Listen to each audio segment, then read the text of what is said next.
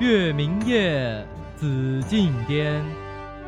西门吹雪，夜孤城，如约而至。西门兄，你来了。叶城主，你来了。我希望今晚上能速战速决。你以为你可以赢过我的剑吗？不，凤凰剧场快开始了。在上面打架？好吵啊！不知道凤凰剧场开始了吗？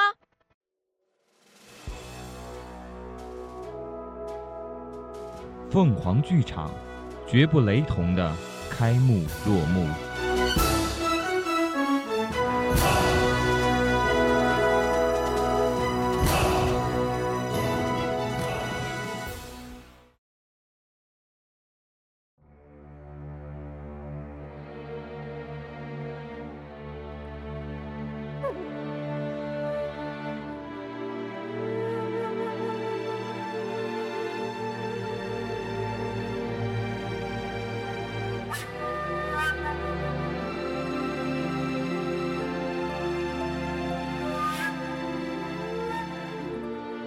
回忆是种佳酿，而我始终贪杯。一年前你我相约今日，想必有话要说吧？是的，我准备封笔了。封笔？大名鼎鼎的判官笔夜邪，自此金盆洗手，隐姓埋名。没错。那你邀约我来，只为饮酒？怎么？你不放心？不，我当然知道你行事一向光明磊落，我也得提醒你，你仍然是朝廷通缉要犯。若不是今日，好了好了，我自然知道。为什么找我？你虽身在官府，好在良心未泯，渴望有所为，也知有所不为。问题问完了吗？那我想讲讲我的故事。其实我年少时也未曾想前半生会这样度过。身负绝技，或者一事无成。从结果看来，可能都差不多。无非身居山野，粗茶淡饭，躬耕陇亩。不过，回忆一路曲折，虽有惊险不甘，至少可谓精彩。也不枉我刀口剑刃上摸爬滚打。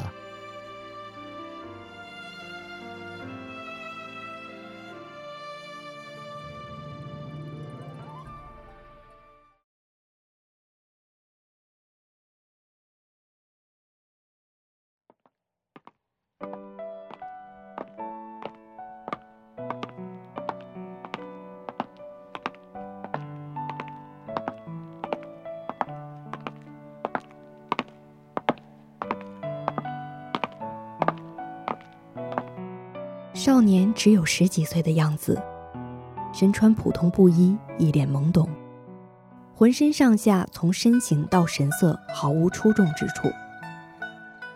跟随在他父亲的身后，怯生生地望着山门。大师，大师，你这人真是好生奇怪，三番五次的来扰我清静，究竟是何居心？大师，您看，您独身一人在这山上，也需要一个打杂使唤的小童。我也想能让犬子学个一招半式的，以便日后自保。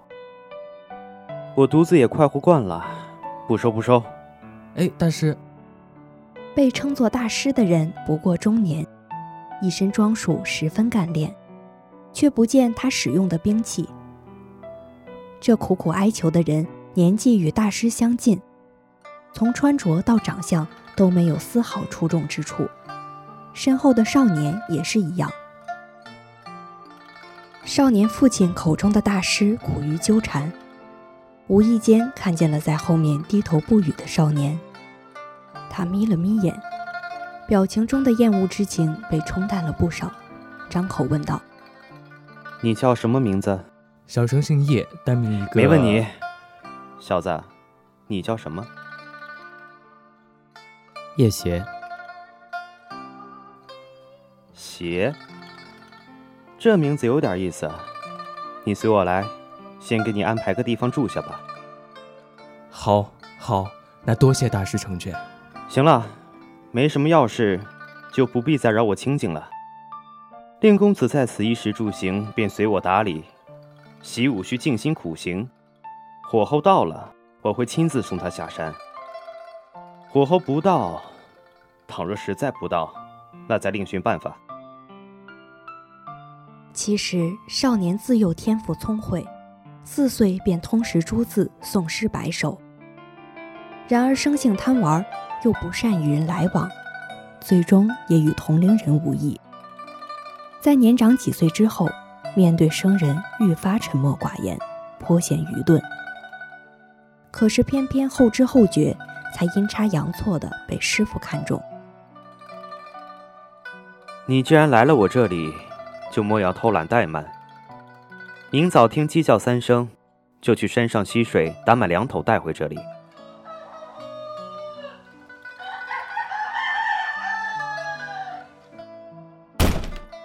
想习武就免不得挨打，现在不挨我的打，以后落到他人手里，恐怕就没这么轻松了。唉，一早就在院子里喝上热茶，感觉真是舒坦。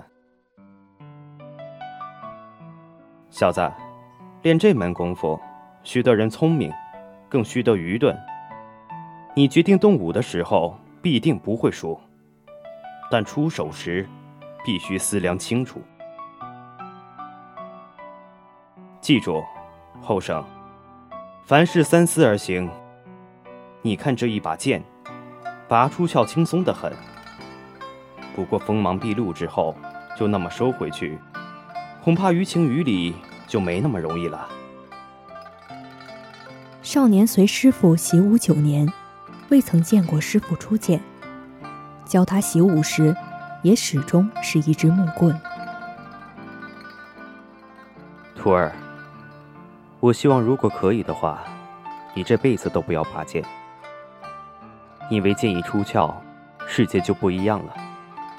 有是非，就有恩怨，生活就永远不可能回到原来的样子。你现在去行走天下，凭一柄木剑便绰绰有余，倘生不测。为师定当还在此处等你，徒儿，看你的架势，估计不日便将告别为师，行走你所谓的天下。你可知当年我为何愿意收你为徒？你我师徒一场，说了也无妨，并非是看中你什么天资聪慧、骨骼清奇，那都是江湖上说书人编造的话。我教你的这门功夫，再远不敢讲。二十年以内，普天下没有你的对手。传给你，无非是觉得你处事能再三思忖，不会轻举妄动。少年自小就有一个青梅竹马的玩伴景兰，是村口茶铺老板的女儿。她有时候身穿一袭白裙。像是水银泻地的皎皎月光，像茶间的翠绿，像露珠的晶莹，是能让每一个胸怀天下的游子甘于平淡一生的理由。茶铺老板和叶邪的父亲私交甚密，又偷偷把景兰送到叶邪所在的私塾读书，两人更是亲上加亲，也曾煞有其事的私定终生。他相信，少年会像传说中的侠客一样，御剑而行，衣绝飘飘的来迎娶她。果不其然，少年说他要外出游历几年，体会江湖风尘，增长见闻。待他从水乡南国走到极北大漠，看遍世间诸多色彩，就折返家乡。把身上所承载全村人的期望化为现实。于是少年出发了。他从家乡走，看过南海的碧波沙滩，走过人间的苏杭美景，吃过京城的冰糖葫芦，踏过大秦的封疆长城，见识过黄河的波涛汹涌，驰骋过大寒的无尽草原。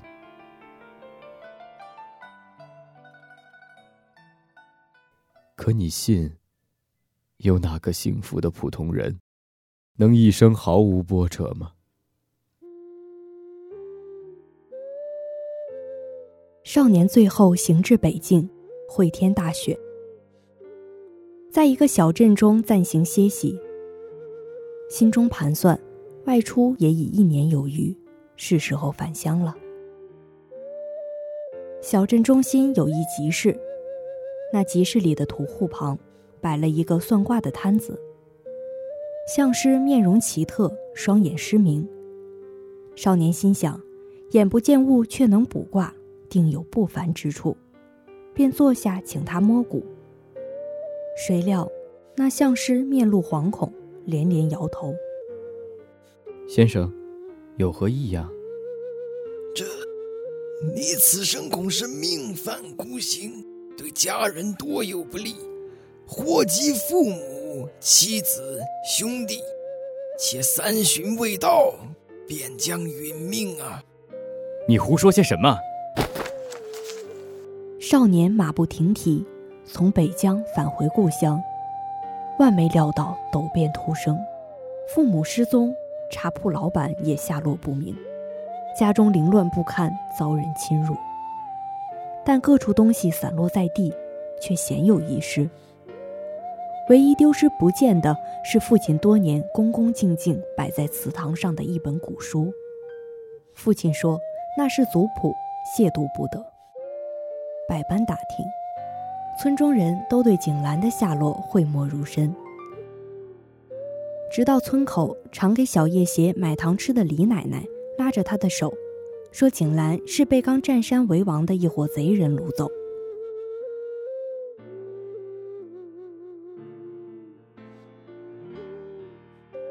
看你这么着急，这小妮子又生得这么漂亮，你可得好好掂量掂量。过了今晚，再寻思过劲儿来，可就来不及了。头领，钱我一定会给你，但一时半刻实在是筹不出这么多现银呐。求头领再宽限几天吧。看你谈吐清楚，像是个读过书的。不过吧，纵使我心软，做一回通情达理的人，恐怕我的兄弟也不答应啊。头领，我别说了，就今晚了。要么让我见钱，要么这黄花大闺女就不一定怎么样了。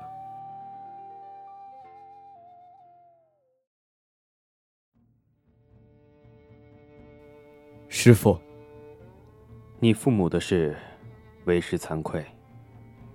但这手我出不得，我只能守在这等你来。师傅。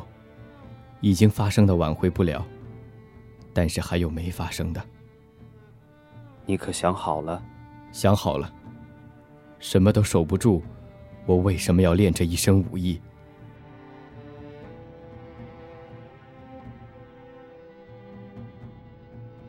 师傅眯了眯眼，起身进屋。不消片刻，便捧着一个古香古色的剑匣回来。那天夜里。一个蒙面人一路赤手空拳闯上山寨，挥亮兵器直到庭前。那人立在门口，不知道在想什么。这时，一个喽啰抢步上前，朝他面门挥出一刀。蒙面人下意识的一闪身，还是慢了一步，脸上出现了一道伤口，但在面罩遮蔽之下。仍看不清他的面容。他身形一定，终于拔出了背后的剑。须臾间，蒙面人仿佛与剑光凝成一道，广大厅室之内，没有一人能抵得住一招一式。最后，这道剑光停住了，而人出现在头领面前。你。敢问大侠名号，小女日后结草衔环，必报此恩。蒙面人一言不发，作势让他离开。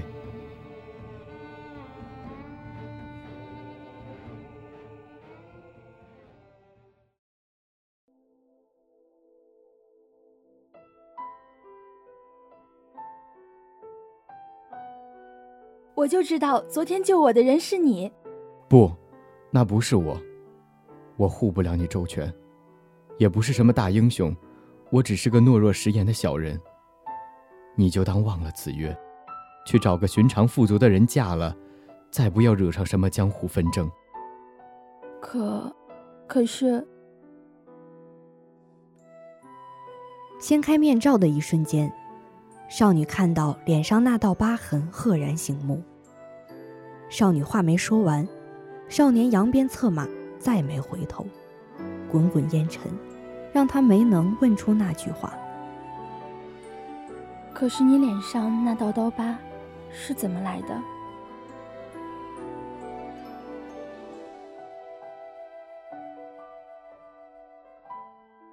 他还是戴着面具，我看不见他的样子。既然今天跟你说了起来。那也算是有缘分。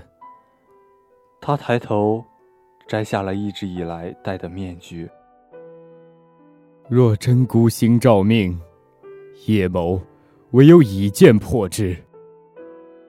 我可能是江湖中第一个见过叶谢真容还活着的人。他的长发一半斑白，一半漆黑。我也终于明白了他戴面具的原因。任何一个经过这道刀疤的人，都没法忘记这张脸。